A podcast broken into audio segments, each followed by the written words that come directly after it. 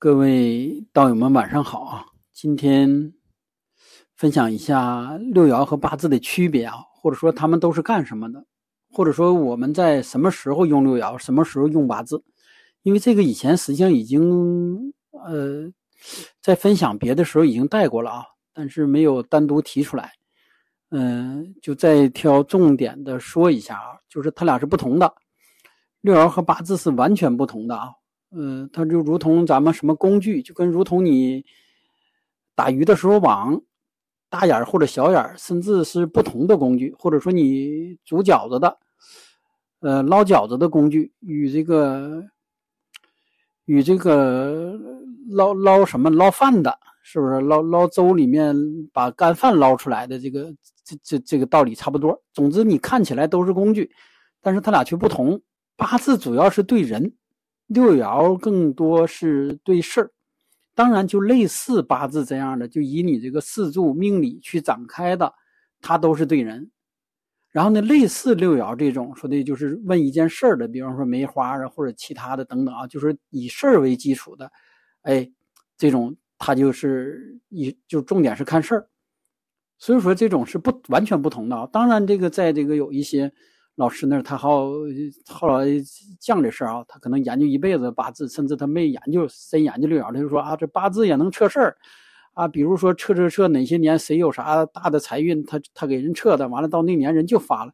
这个道长不反驳啊，他说的是对的，但是他还是基于的是人啊，就说人他的运势有高有低，然后呢，你测他说哪年运势好，在那年他做事儿他就成了就挣钱了，但这不表示你八字能测事儿。这么说不知道大家能分清不啊？就说这个人如果在，比如说在二零二四甲辰年能发大财，那么他干什么都能发大财，这是八字显示的啊。就说他可能说的，哎，上班给奖金，买彩票中奖，说是说他说的什么不干也有人给钱，这就叫说他财运到了。但是六爻看的是什么？是具体精准到一件事儿。比如说，人的运势本身是有高有低，但是你在运势低的时候，你也可能成事儿；在运势高的时候呢，你也你也可能不成事儿。或者说，你在运势好的那年那大运里面，也会有不好的某天你做某些事儿。但六爻不管你的运势的好坏，只针对那件事儿来显示。就如同说，你再背，那你可能有的好的时候赶上某件事，它也成了。所以说，实际上六爻来说，六爻看的不是你的运势。那么就还说回来吧，道长一直说的那个，前几天介绍过的啊，叫太极点，就说你这个八字是以你以你为太极点，你往这一站，哎，你这出生那个点，包括你周边的这个天地人环境，就形成了这个八字，就包含的是你的信息。而六爻不是啊，六爻是事儿，如果没有事儿，这个六爻卦象就出不来，就形成不了。那你坐那瞎想瞎摇，那没有意义。但是有一件事在先，这个事儿为太极点，那么你爻的时候，通过六个爻，它就体现了。实际上它也还是天地人，但是它在卦上显示的是你这件事儿的过去、现在和未来，所以这是他们最大最大的区别啊。所以说，你如果是想问人或者看人，那么就是看，哎，八字这个准确率高一些。如果说你想问一件事儿的吉凶成败，那就是六爻，哎，这个准确率高一些。所以说，同样啊，同样还拿这个女女生好问这个婚姻感情举例，比如说你现在对这个人儿嗯，也不太了解，但是你有他的八字信息了，哎，你想看一下他的感情运势跟你是否相合，哎，这个也可以看八字，也可以用六爻。他问题在哪儿啊？说现在你不关注你俩未来能不能走到一起，你想关注这个人，就说白了吧，咱说的直直接一点，你想看这人将来有没有发展。哎，第一他有没有钱？第二，他会不会有别的事儿？是不是？然后他的这个感情运势大致在什么时候？这就是八字了吗？但是，但是你说我不想关注那么多，或者说你自现在没有他任何的一个八字上的信息，或者是这个啊，他给你提供的这些准确的信息，你没法对他的人进行一个评估，那么你就可以测事儿。什么叫测事儿呢？很简单，说呃，我俩是否是是这个有婚姻？是不是？或者说他是否是你未来的这个人，这也叫一件事儿啊。虽说跟刚才那个意思出发点相同，但是你这个想法问法不同，它就不同。就说你六爻就关注这样一件事儿哪管简洁到说，哎，就问我俩是否有婚姻，这就可以摇六爻了。但是有些时候，为什么道长要把这六爻和八字来说清啊？就是你要分开，分开问，你不要拿一个六爻来问，说哦，我摇一下这个卦，看呢他如何，他家庭是否有钱，未来他成长的如何，未来他能不能挣到钱，未来他这几年会不会呃有外遇，然后呢，未来对我好不好？如果他不好，那我将呃怎么样对他？或者说是如呃。如果我跟他了会好会坏，我不选他选别人会如何？那这些六爻哪知道你干嘛呀？是不是？就给你个，给你个再好的东西也也让你给绕懵了哇！就是六爻就针对这些事儿就麻烦了，就就啰嗦了，就没法看了。就到最后可能摇出这卦象就啥呢？六个爻五个爻乱动，这很其实这卦也很明显，就是说你是多爻乱动，内心不不不不定。这个黄金彻已经说过了啊，就说你内心不定。甚至你总是拐弯，总是想的多，那你这种都不适合用六爻，就就不建议你再去问了啊。问一件事儿，所以就是六爻问的是什么呢？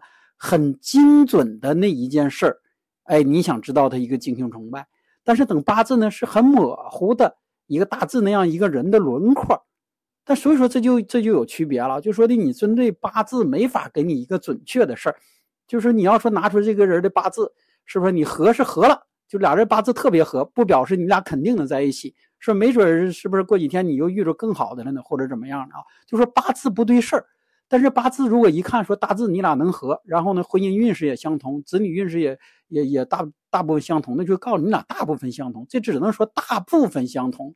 就是为什么大部分相同？你想你俩发情期同步，子女期同步，是不是都是同步的？你哪有功夫还去想别的呀？但是你不同步，你就有可能造成其他的这个事儿的可能性，可能性就大。指的是说可能性啊。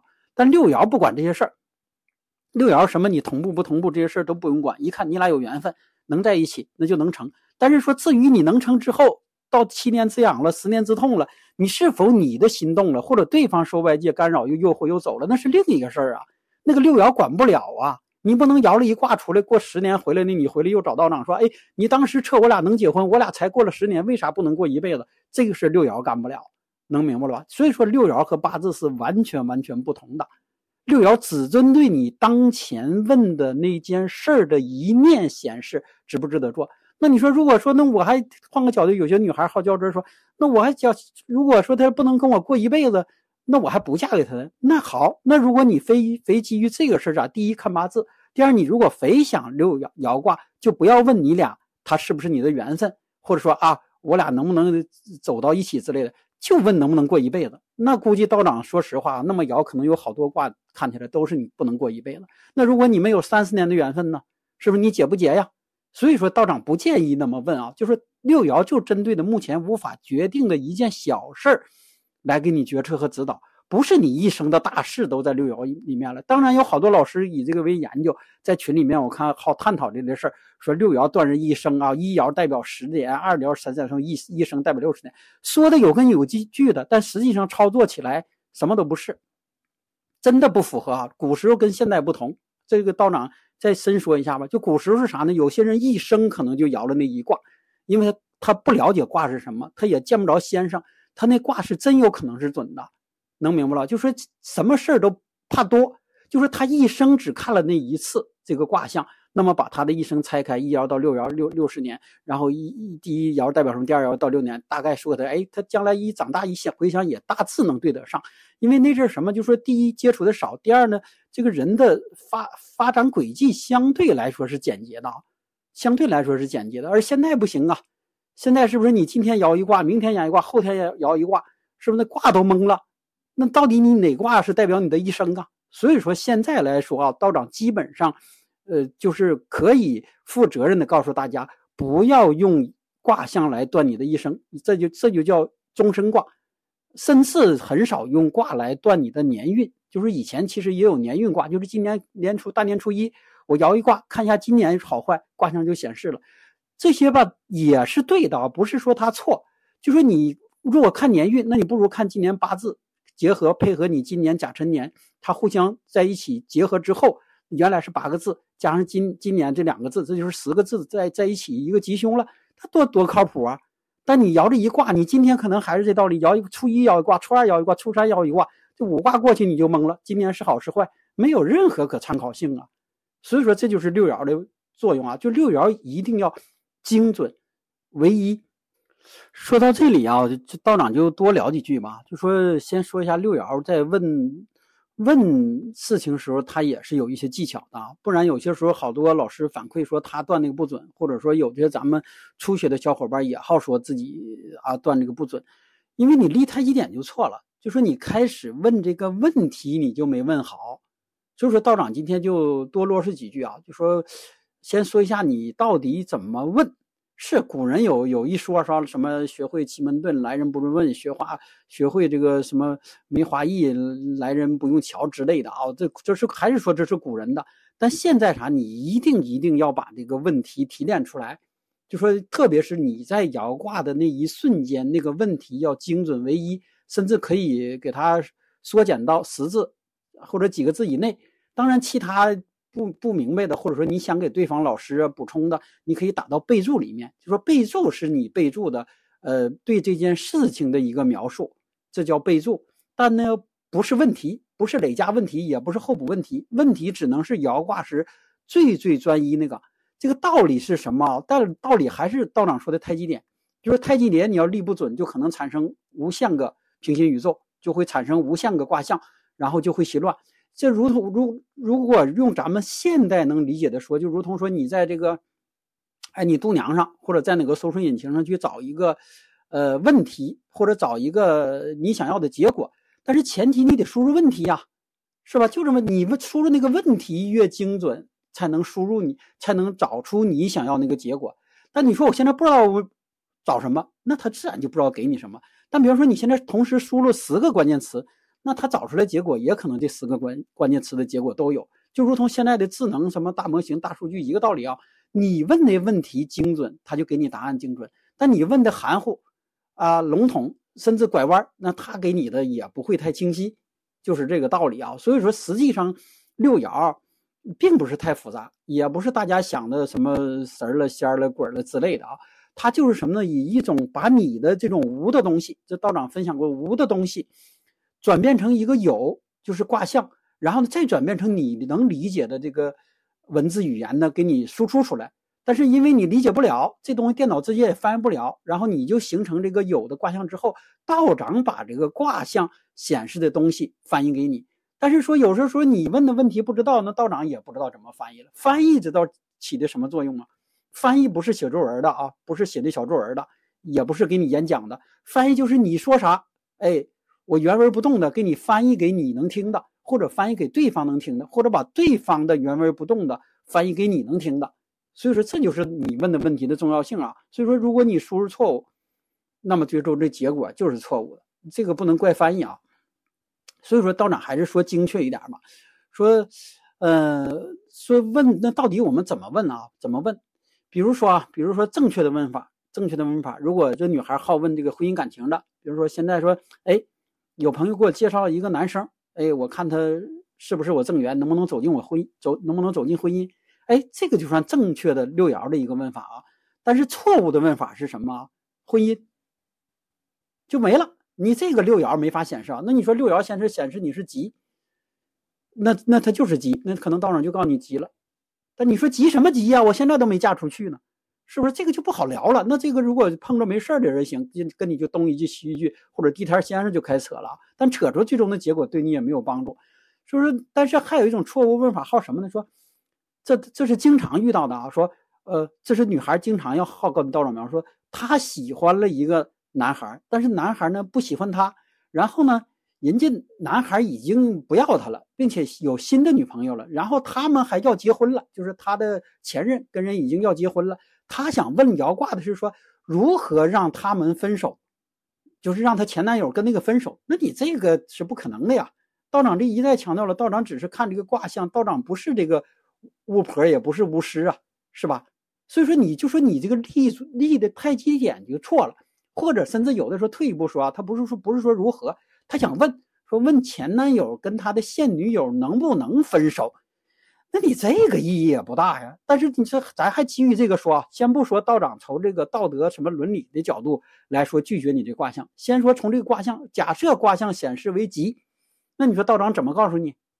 就是这卦象你摇了，问题是这个，但显示是吉。什么叫吉呢？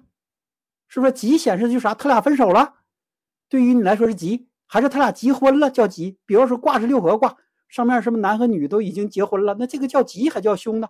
给给卦都整懵了啊！所以说就是类似这样的问题，就是你问他人还拐弯的，还通过你的吉来断对方的凶，你的凶来断对方吉的，啊，就不要那么费劲了就不要那么费劲了。就是总之这种意义不大，意义不大。然后我们再举一个例子，就什么求财的，比如说你想问一个合作能不能成，那就很简单了，就你摇一卦，说这个合作，哎，能不能成？但是这是一种啊，能成不表示能赚钱。但是有些时候你就说这个这个合作对自己有没有利，能不能赚钱，这都可以问啊，这都可以问。但是区别不同在哪儿呢？就说能不能成和能不能赚钱还不同，还不同。特别是有些作为中间人的角色的，比如说你帮你是 C，你帮 A 和 B 之间牵了个桥，是不是？这就很简单，你摇个，你说你问他们 A 和 B 能不能成，那基于卦象这个就很容易看出来。但并不表示他俩成了你就能赚到钱呐。但是你要是拐不拐，你不明说这事儿，你拐这弯儿，有些卦象就显示不明白。但你要很直接的说，哎，我帮这牵了钱，我只想问我能不能赚钱，那这个也很容易，就是别说，甚至你牵桥这事儿都可以不用说。你说我问一件事儿，这件事儿呢，你都可以不用告诉道长，不用告诉卦象。你说我问这一件事儿，我最终能不能赚钱收益，那就很简单，只看卦上这个钱到没到，就是说白了，只看卦上的七财爻利不利，旺不旺，哎，动没动。啥时候到，这就很简单了吗？但是你一旦拐了很多弯之后了，它就乱了吗？乱了到最后你也不知道问什么了，哈。总之，道长说的什么意思？就是问你最最最最直接的那个问题，然后还是跟那个感情的一个道理啊。就说还有一种错误的问法是什么呢？说啊，我目前有个项目，我也知道它可能性成的可能是很小，但是我想问老师，我如何做才能从卦象中给我指引，让这让这项目谈成？那这个还是说那个道理啊，道长不能。道长不能，当然你说这个六爻没有这功能啊，八字或许有。八字看的是什么？说第一看你运势在不在，是不是？看你喜用是什么？你基于喜用神的方位、时间、地点来做，或许啊，只是说或许让你成功的这个概率稍微大一点点，那是八字的事儿。就说人不分天地人嘛，你喜用神的时间、地点、人物嘛，你按那个去。操作或许对你能好一点点，但是你不能把这个希望寄托到一个卦象上，说我这事不成啊，我摇一卦就成了。那道长成天啥事不用干，就做家摇卦就行了吧？还用干别的干嘛呀？不存在这个事儿啊，那才是真正的封建迷信啊，那才是真正的迷信。但是当然，现在还有好多人用这个方式来糊弄大家，就说你这件事不管成与不成，他都告诉你不成。这这这种人也会会有吧？他那活儿到道长不想深说，怕又得罪这个。一些的那啥人士了，就是无论你这事成不成，他都告诉你不成。但是他不成之后吧，他会告诉你，你这么做了就成。哎呀，这个让道长也很纠结啊。实际上你八字上有确实有这作用，就说你这个命运的好与坏，你自己面对它以后，学会了知命认命，你就能达到一个趋吉避凶、改命的道理。但六爻确实不能，就说你爻这一卦吉与凶就已经在了，就是你这事成与不成，卦卦显示的就是干这个的。六爻的卦象不是改你的，也不是改你命的。就说你不能说摇完一卦，说你这事不好不成，但是呢，回家你，啊，这个把一个木头放到脑袋底下睡觉就成了。这种现在有好多吧，就是实际上它基于的也是五行的生克制化理论啊，在八字上是管用的，但是在六爻上只能说这个道长道长保持自己的一个，哎，还在研究和怀疑的态度啊。或许呢是个道长未知领域，这种还有好多，啊，比如说你这一卦啊，寅申冲不成。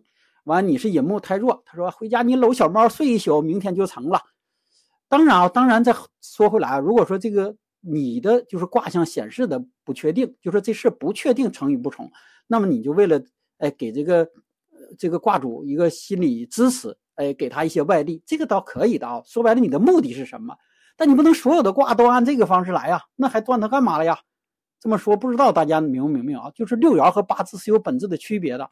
然后在问的问题上和批复的结果上也是有本质的区别的。八字上的批复要，呃，有包容性，并且有这个，呃，有动态、有更改的可能性。别看人的命天注定啊，看的是死的东西。正因为看的是死的东西，它才有一定一定的变数。而六爻看的是动的东西，是变的东西，但是呢，它却有它的定数。这是它俩最大的区别啊。所以说这样来说就是。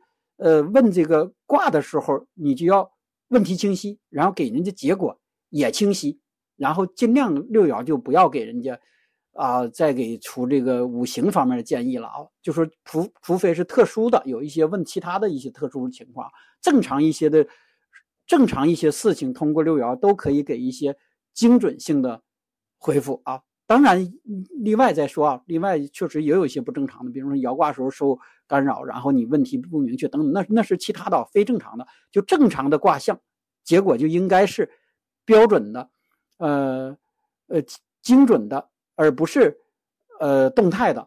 这里再多说一句啊，像有好多小伙伴说，道长你不经常说天地人动了，这卦就动了，这是对的啊，就是同一时间不同人摇卦，结果不同。呃，同一个问题，不同时间摇卦，结果不同。然后呢，同一个人在不同地点摇卦，结果不同。但这不表示说你问的一件事儿之后，你天天还要重复摇那个卦啊，就是这个道理。就说你在不同的时期，如果那起心动念你没让它形成卦象，那么这个就不算。就啥意思？就说你一直纠结这一件事儿了，从前天纠结，今天纠结，什么年后年年前一直纠结，但是你并没有去摇卦，那这件事就在。呃，模糊的状态，或者未知的状态，或者不可测的状态。但当你一旦摇了一卦，哎，这件事儿就基于你当时的那个时间点和地点和你那件事儿就形成了一个卦象，这就是那个事儿的唯一的一个卦象，并不是说你这次摇完之后你觉得不好，哎，明天你还想着这件事儿，你说我现在变了呀，时间你还觉得挺明白，你说我时间地点变了呀，虽说我人物没变，你还是问同一件事，你又发给道长。那这个你就是难为道长了啊！就说你可能说昨天你问的这件事是吉，今天问就是凶。那你说道长怎么告诉你？告诉你之后你说不对呀，昨天你告诉我吉，今天怎么又凶了？是不是到最后如果问三天，那就是二凶一吉；问四天，可能到你问一一年，如果天天这么问，到最后没有任何参考性，跟你实际做这事儿是一样的了，就没有意义了啊！所以说这就是为什么不一事多问，呃，不一事多问，就总之你一个事儿你不能多问，你也不能拿一件事去问不同的人。也不能在不同时间问，就这道理啊！你没想好别问，想好了就就就这就这一次。当然还有一点啊，说到底我们是不是按这个卦象的结果？这里道长再说一下，以前已经已经说过了，就什么呢？如果一件事确定了，你就不要问，不要摇卦，这是一。就是说彻底这件事你已经有主意了，无论它成与不成，那你开干就得了，是不是？你就不要问了。如果这件事你觉你觉得他已经彻底，呃，不能成，那你也别干。那一般情况是啥？你觉得这件事可能百分之五十成，可能百百分之五十不成。换句话说吧，你只是把摇卦当成了一个新的新的这个这个维度，就说你在原有的基础之上，你拿这个一比，然后你又看这卦象，卦象显示吉就干，凶就不干。而不是说啊，你觉得这件事儿就已经定了，肯定干。摇卦想给你一个心理支撑，但发现卦象显示是凶，你就开犟了。不对呀，道长啊，这件事儿我觉得特别好，我分析它如何好，我觉得它特别能挣钱。我觉得，那你还摇卦干嘛呀？费那个时间，费那个精力干嘛？这种在投资上很多的，投完了是，这过两年来跟道长说，是啊，当时我咋没分析到那么多情况？是赔了，这种非常非常多啊。非常多，因为卦象不管你背后的精准的数据分析，什么报告、PPT，什么什么这类的，他都不管，他就是针对一件事显示吉凶。那道长也没法给你讲出太多的一个道理来说服你，是不？如果说你已经确定这件事不好，你硬要干，那道长凭啥要去说服你呀？是不？道长也不担那份的一个什么什么那样的一个一个那啥啊？就说你觉觉得确定，那你就干；不确定，你就不干。但是说的你觉得这是处在中间，那你才可以问，就是这样一个道理啊。还有就是建议你啊，建议你摇完这个，那你就听。反正现在道长看的是好多问完的不听的，后悔的多，后悔的多。当然还是说排除这种卦象有错误的情况下啊，那种概率小，那种概率小。大部分就说的是还是延延续你问的这个给你的结果的。还有一个是啥呢？就卦象尽量问自己的事儿，不要问其他人的事儿。比如说年前有一位女士，她说呢。哎，他女儿最近财运不好，然后呢还在投资，还这次这次还准备投资一个大的项目，说他想摇一卦，问他女儿投资那个能不能赚钱。哎，你这个就很拐弯了啊，很拐弯了。就说你这种通过八字他投资运势可以看，但说你还摇卦还问女儿的运势，这个就稍微有些难，因为实际上摇卦的时候一般取这个妻财，就说看妻财，但你看女儿呢又是看子孙，是不是？所以说这些都是拐弯。当然还是说不是说不能看。凡是拐弯的，它这个信息包含的就会弱，那么弱可能就会对这个有一些干扰，那么最终这个结果就不一定是是这个那啥的啊。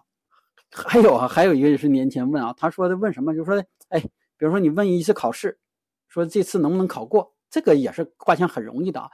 然后有的是啥呢？问说呃，如何保证我考驾照能一次性通过？那这个还是这道理啊，这种问题就是错误的，就是错误的。这只是道长举了几个常见的例子啊，常见的例子。当然还有好多其他的好多更可笑的啊，比如说他外面有人了，他想摇一卦，说这事会不会被老公发现？这个卦象也不太好看啊！你到底显示吉是是是是是那啥呀，还是凶是那啥呀？是不是和好啊，还是不和好啊？等等啊！总之就说你别你别问隐含问题。如果说有非要问某些不可告人的问题，你可以不说问题，就是这个问题你搁心里想着都行。就是你想一件事儿，然后你问这件事儿的吉与凶，是不是道长？但道长也不会基于那个卦象去给你瞎蒙，蒙了也没有什么意义。那你就不要到最后说啊，这卦象你都没看出我外头有人了，是不是？你就只是把这个隐含问题隐在你自己。你说我就想问一件事儿，这件吉凶。那么卦如果显示凶，卦道长也会如实说卦象凶，那你自己就结合凶是什么呗，是不是？你自己注意就可以了吧？这也是一种方式啊。当然，道长还是不太，还是说呢，卦本身这个东西吧，它就有一点这个怎么说玄的性子，就是说疑者不信，信者不疑，或者疑者不问，问者不疑。那你如果说你这隐含这个问题，那就没有意义了。当然，这种道长也遇到过啊，确实有遇到过，有一些确实非要拐那个弯，非要拐那个弯。那么对于这种，一般都是摇几次卦以后，他才如实的。当然，卦上也能显示一些信息啊。那你不可能，你人家拐着弯，非拐着弯，你非要给那个结果也也不可以。那么这种一般的都是问几次，啰啰说问几次，他才说啊，我实际上想问的是啊这个事儿。那你说你不如开始问了呗，是吧？所以说啊，所以说这个问题跟这个结果它是很有相关性的啊。你问错了，道长就真的不知道怎么去给你回答，或者说回答这个也不一定对你有作用。所以说这种六爻啊，它的作用就是什么？帮你，呃，在决定不了的时候，哎，做一个选择性的一个决定。所以说它只是因时因人，是不是？因地等等不同的时候，一个多一个维度的一个选择，来让你达到趋吉避凶的这样一个作用啊。但它并不是帮你来实现你本身无法实现的或者某些不正不良的一些目的或者愿望。嗯，他做不了这事儿，他确定做不了。可能不止六爻做不了，可能其他的别的方式也都做不了。一旦随与这种方式说能给你做的，他就一定是基于你这种。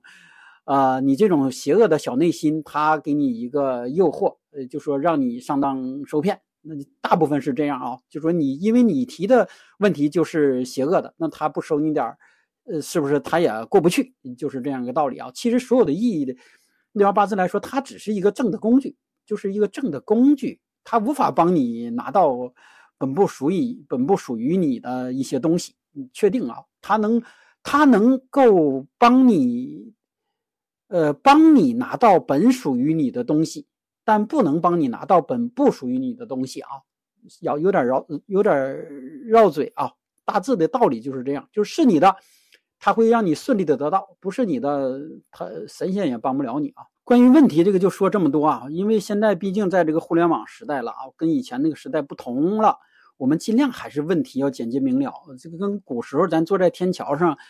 察言观色看人，这个不一样啊。这还这里道长还是多说几句啊。古时候为什么要留下这种方式啊？第一，他要三板斧给你打动，那不能说的头两句话说的你都不愿意听，他能走了吗？是不是？他他他你就走了，谁还在这儿了？是不是？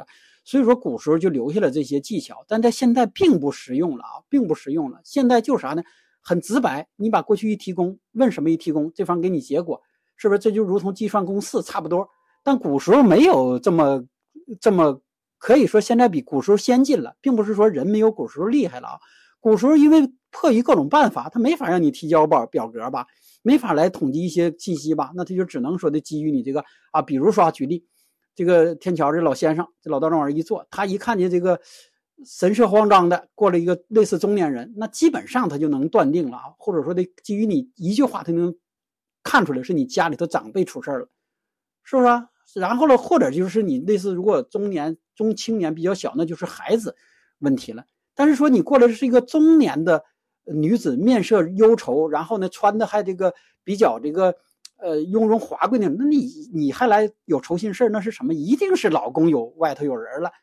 所以说古时候坐在天桥上嘛，那你要贼看见说过来这年轻的小小小姑娘小小的问事，他一定是问感情。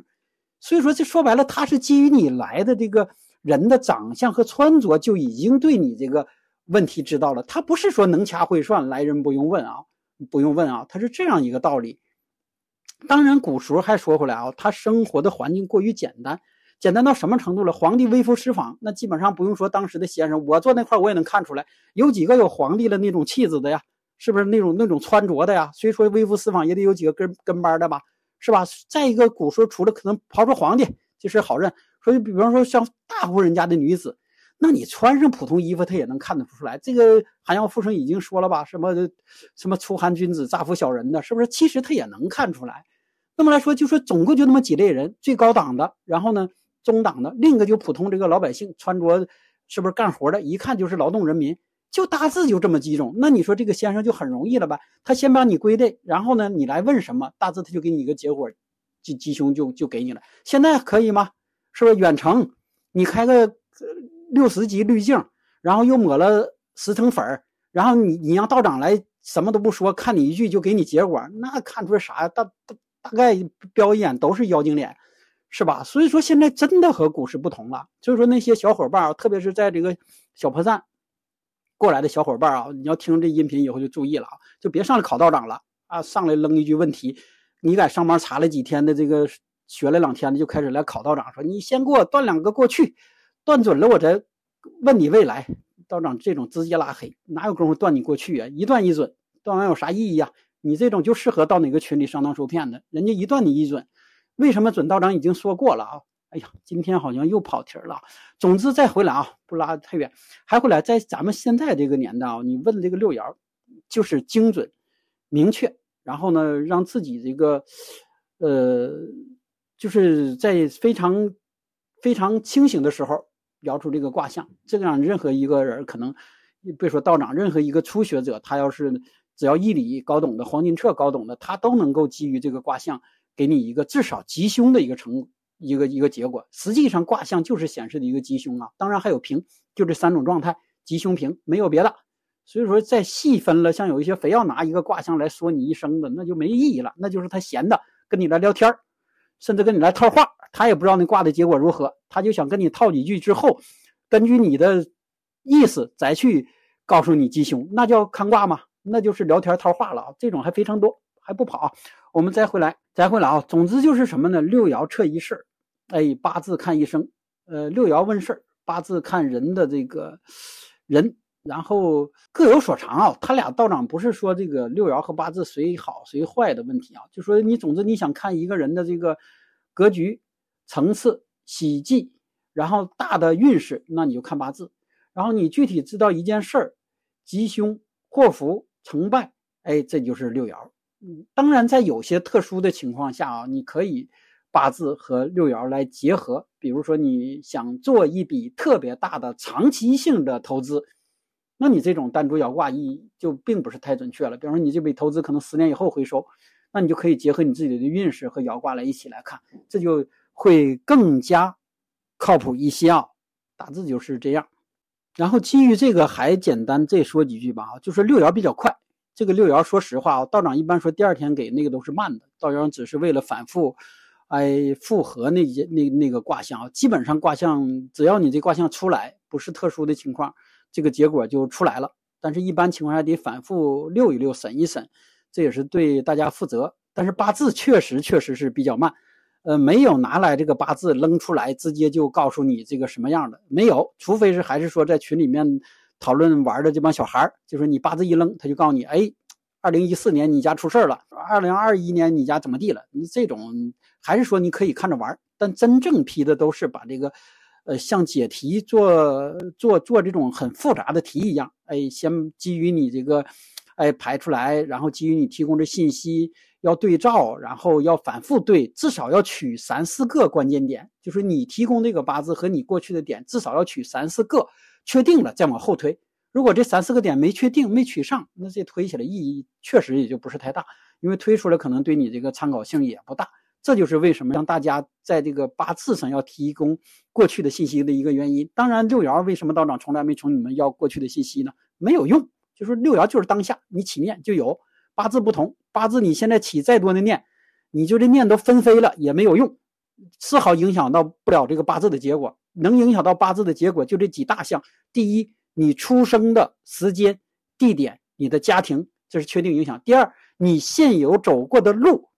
对你现有八字未来的路有影响，这些任何一个老师可能道长不会跟你说的，他只是说你八字八字拿八个字就可以了，那是错误的，那是以前的神话故事电视剧里面的说的啊，真正确定不是，就是这几个是基本条件，你的基本要素，然后再还必须结合你过去的事儿。当然现在还有好多小伙伴就不给提供啊，那你不提供不提供呗哈，不提供其实也能批也能看啊，但你自己就慢慢对去呗，就是那样啊，但你提供了这个准确率就会更高。其实八字就是个，你可以理解就是个概率学。如果非要跟现代的科学相挂钩的话，八字比六爻科学。所以说道长说这句话是不负责的啊。其实都很科学，但是六爻更能被我们所理解。当然，如果是基于他现有的更科学的态度来解释玄学，那你就要提供提供更多的已知条件。这么说能明白了吗？就说你提供的已知条件，就如同做这题一样。你提供的已知条件越多，这道题越好断。当然，你提供的越少，它不是不好断，太难断。给你给你抠你这个八字，比如说你时辰不知道，你过去的信息你未提供，然后你什么什么都不知道，那可能得推一个月才把它推出来。大致你把你的时辰确定了。你想现在不要说道长，任何一个人谁会给你推呀？在群里那小孩，你刚扔上的八字，他会给你这么推吗？所以说这就意义不大了嘛。就说你这个时间，你花的时间和你要的结果。它不成正比，或者说甚至你出的这个，呃，这个酬酬劳不成正比，那谁去给你推呀？或者说这部分就是没有意义的工作，确实没有意义，你就不如简洁明了的把刚才道长说那几个要素往出一扔。你只要说人基于你这几个要素的人啊，不要说道长，基于你这些要素的人，如果这个不是特别差的一个先生，他就给你批的差不到哪儿去。那当然，你遇到一个彻底什么都不懂的，那就没有办法了。那个就无论你提不提供。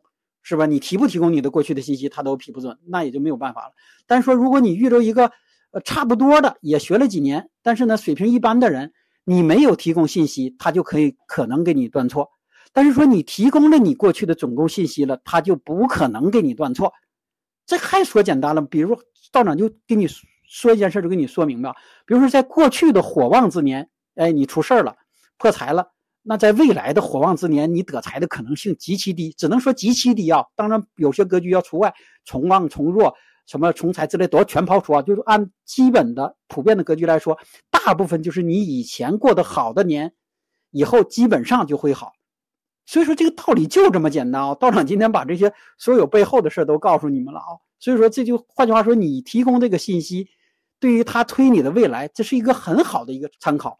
那么说，当把你这个八字流年大运展开以后，对比，哎，比如说你在二零二八年，哎，好，哎，等到你说这二零这个一九年或者二零二零年金水旺相时候不好，哎，他至少知道你这个金水你是不喜欢的，这样就说什么取喜忌不会给你取错，那么来说就把你过去你自己再推或者他给你展开就很容易了，但是说你只扔上了这几个八字，实际上你有些时候人的现在的这个你走的运势，包括你。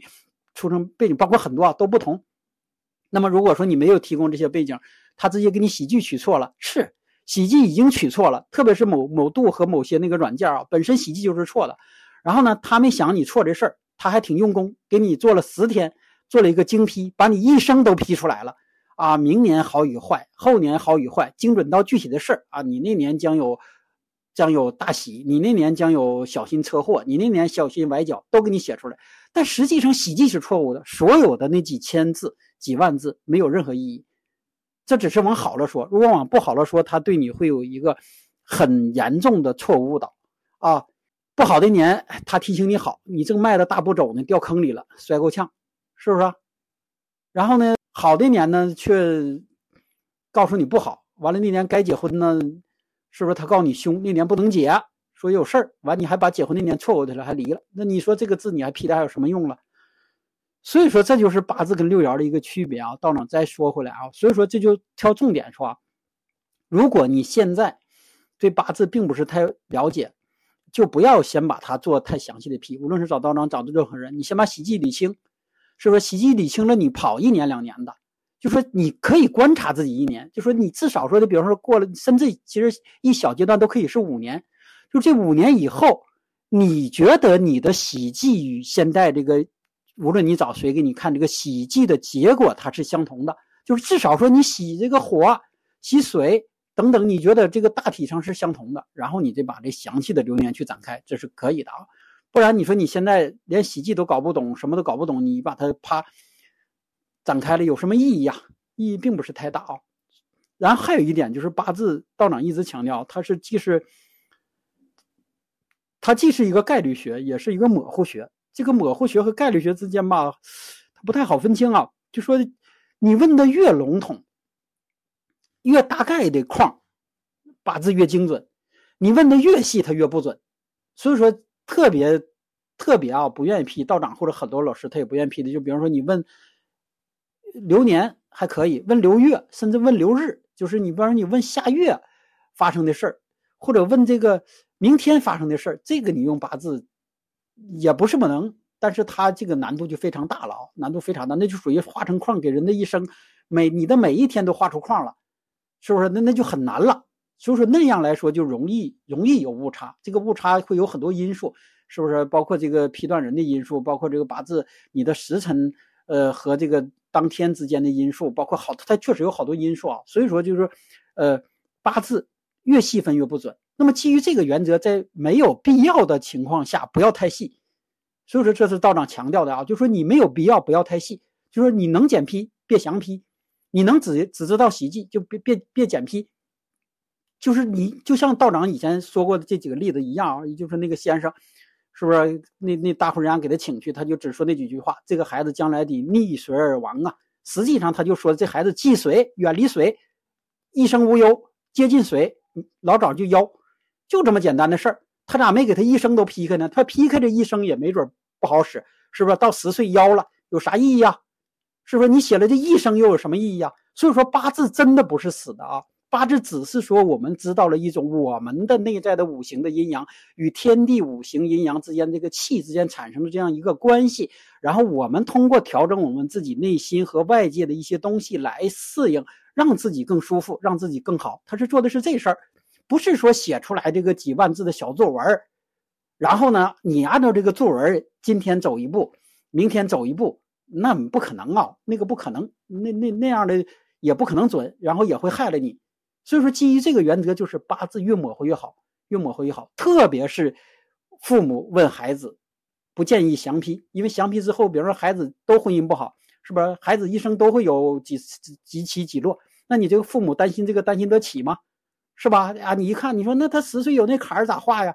只要你有这句话一出来，那你就已经离这个上当受骗，离这个。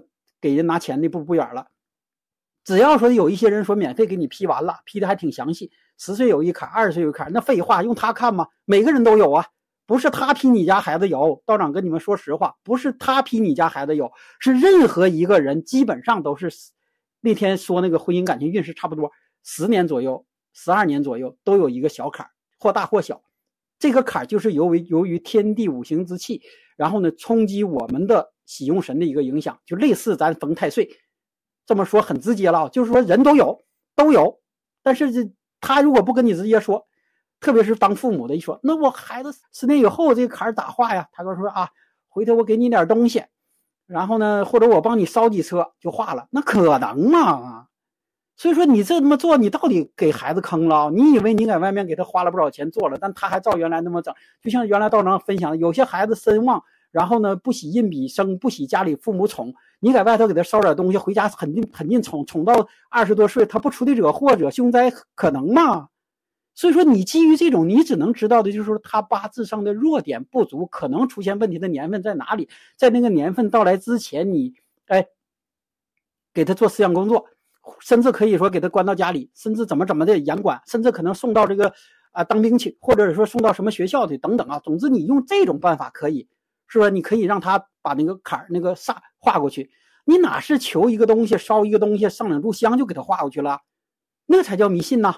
所以说，那就不是看八字的目的了吗？但是现在有些分不清嘛，就是把有些，特别是有些好多好提这个免费来看八字的这种啊，大家千万不要看了，也千万不要信了啊！他们没有一个准的。当然，他说你这坎儿是准的啊，因为那个很容易，就是电子排盘都大致排出来，好事都排不出来。基本上你你们的坎儿哪哪一步，什么天克地冲，岁运并临，是吧？他们背的比道长熟多了，是不是？完了后这太岁的这几个星冲克害等等啊，他每一个拿出来都都都够吓家长一嘚瑟的。是不是他只要答这个跟家长一说，基本上家长这种胆小的，家里还有钱的，是不是孩子还小的，那你基本上就按照他那个意思往下走了，但是却任何意义都没有啊，还是说有可能还会把孩子坑了，所以说远离那些免费给你给你看八字的人啊，他们可能到底其他的他能不能看到底八字怎么懂不懂都不一定啊，他就拿这个电子排盘。反正把这按这个排盘大致给你一捣鼓，哎，就这么一回事儿。实在不行就拿神煞说事儿了，就是神煞那说这个道长就更不说了。什么人人的里八字里面都有，是不是桃花了，是不是煞了，阳刃了，呃，什么什么血刃了，童子了，反正拿出一个就够你够够吓你个几天的，就是这样。所以所以说道长今天又说远了，今天就是大过年的。呃，道长就是说回来，学艺我们还是要增长自己的智慧，而而不是自己吓唬自己。当然，道长也还是说那些那啥的啊，还是说你靠这个学好了，你靠这个呃谋生，这是正常的啊。但你靠这个来坑蒙拐骗，早晚会有一些这个那啥的啊。就说也不多说了啊，大过年的，咱别说不好听的话。然后今天就到这里啊，还是说那句话啊，传统文化，愿众生平安吉祥，道家文化。愿道友所求皆所愿。